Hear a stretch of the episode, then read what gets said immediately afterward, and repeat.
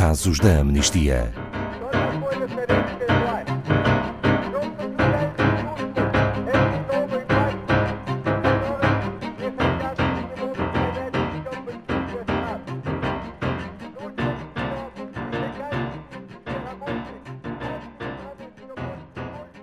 Uma das mais recentes investigações da Amnistia Internacional evidencia a forma como as autoridades gregas estão a proceder a retornos forçados e ilegais de refugiados em terra e no mar. Ao documentar incidentes ocorridos de junho a dezembro de 2020, a investigação demonstrou que as violações de direitos humanos nas fronteiras da Grécia sucedem-se continuamente tendo-se tornado uma prática enraizada e com um nível de organização que não deixa dúvidas. Esta passou a ser a política de controlo fronteiriço grega. Bom dia, Paulo Fontes. Este é mais um exemplo que referiu na última edição do Casos da Amnistia, quando mencionou a existência de violações de direitos humanos de refugiados, requerentes de asilo e migrantes na Europa. Uh, exatamente, Ana Paula. Uh, antes de mais, cumprimentá-la, uh, a si e a todos os ouvintes. Um obrigado por estarmos aqui mais uma vez. E no fundo é isso. Esta investigação revelou muitas violações dos direitos humanos destas pessoas. Temos relatos de práticas de tortura, de maus tratos, de retornos forçados de refugiados e imigrantes para a Turquia. Tudo isto pelas forças fronteiriças gregas. O que expõe exatamente este relatório?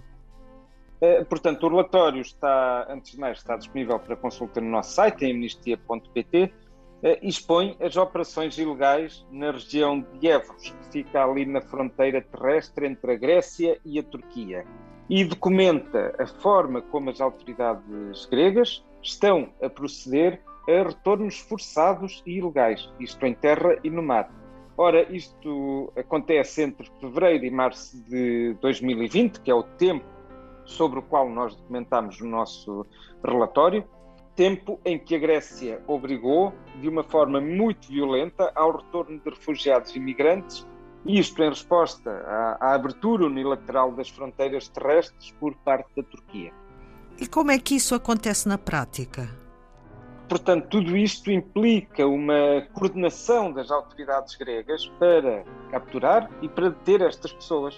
Uh, e sujeitam muitas delas à violência, transferem-nas depois para as margens do rio Evros, antes de as fazerem regressar à Turquia, uh, forçadamente e, e de uma forma sumária, ou seja, sem sequer darem a possibilidade às pessoas explicarem a sua situação individual porque algumas destas pessoas terão di direito a asilo e ao abrigo da, da legislação internacional de direitos humanos. E para além disto, todo este processo é acompanhado de atos violentos que incluem eh, golpes com paus ou golpes com bastões, pontapés, socos, bufetadas, empurrões eh, e depois terminam muitas vezes com ferimentos graves nas pessoas. São violações de direitos humanos.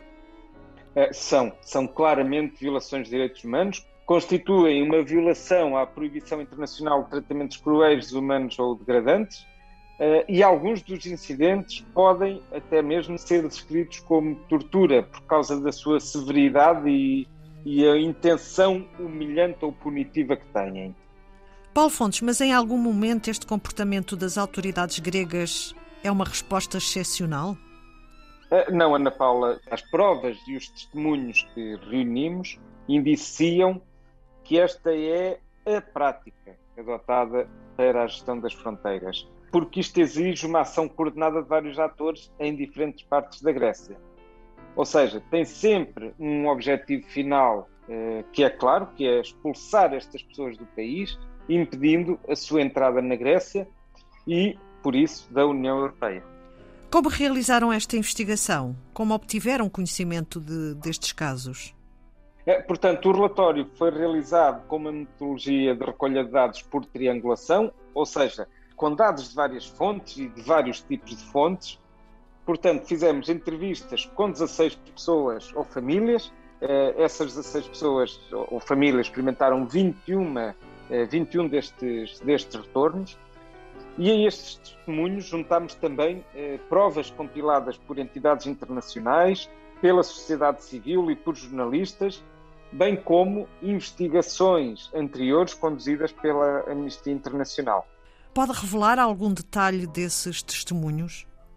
Uh, sim, Ana Paula, posso, mas obviamente o melhor é sempre ler em primeira mão no nosso site, em amnistia.pt, onde está o relatório completo com todos estes relatos que são de facto muito marcantes. Uh, por exemplo, falámos com um jovem sírio com 25 anos que foi forçado a retornar quatro vezes no mesmo mês e que descreveu a violência que sofreu ele e outras pessoas que estavam no, no grupo em que ele seguia. Um outro descreveu ser obrigado a sair do barco no, no rio, teve que nadar até uma pequena ilha no meio de, do rio Évros e teve que aí ficar durante vários dias. Temos também pessoas interceptadas e detidas até 700 quilómetros de distância da fronteira grega e que são depois transferidas, metidas em carrinhas ou autocarros, são levadas para perto da fronteira e depois então forçadas a regressar pela, pela fronteira terrestre com a Turquia. Uma destas pessoas refere que antes de entrar no autocarro mostrou à polícia o seu cartão de asilo, mas a polícia pega no, no cartão, tirou-lhe, rasga-o e disse-lhe para entrar no autocarro. Ora, segundo este relato, isto foi uma prática muitíssimo grave por parte das autoridades gregas e que demonstra que o foco não está em perceber quem são as pessoas que devem ter acesso e que têm direito a ter acesso ao asilo, mas sim expulsar, expulsar, expulsar. A que apela então a Amnistia Internacional? Bem, neste caso em particular, é fundamental que a Grécia reconheça uh, a gravidade destas práticas e que investigue todas as violações de direitos humanos que estão a acontecer. Mas também a União Europeia tem aqui um papel e não pode claramente ficar em silêncio. Uh, é urgente que se tomem medidas que garantam o fim destas ações pela Grécia, e isto passa pela criação de um mecanismo independente de, de monitorização uh, ou o início de processos de, por incumprimento contra a Grécia. Quanto a nós, e até que isso aconteça, não vamos cruzar os braços, obviamente. Vamos continuar a acompanhar a situação, vamos continuar a denunciar as ações de todos aqueles que se recusam a respeitar os direitos humanos. E a quem nos ouve, convidamos também que se juntem a nós no nosso site amnistia.pt e nas nossas redes sociais, que é nessas plataformas que colocamos todas as formas para poder atuar por um mundo melhor e para que estes abusos de direitos humanos terminem. Obrigada, Paulo Fontes, diretor de Comunicação e Campanhas da Amnistia Internacional Portugal. Pode também ouvir casos da amnistia no podcast da Antena 2.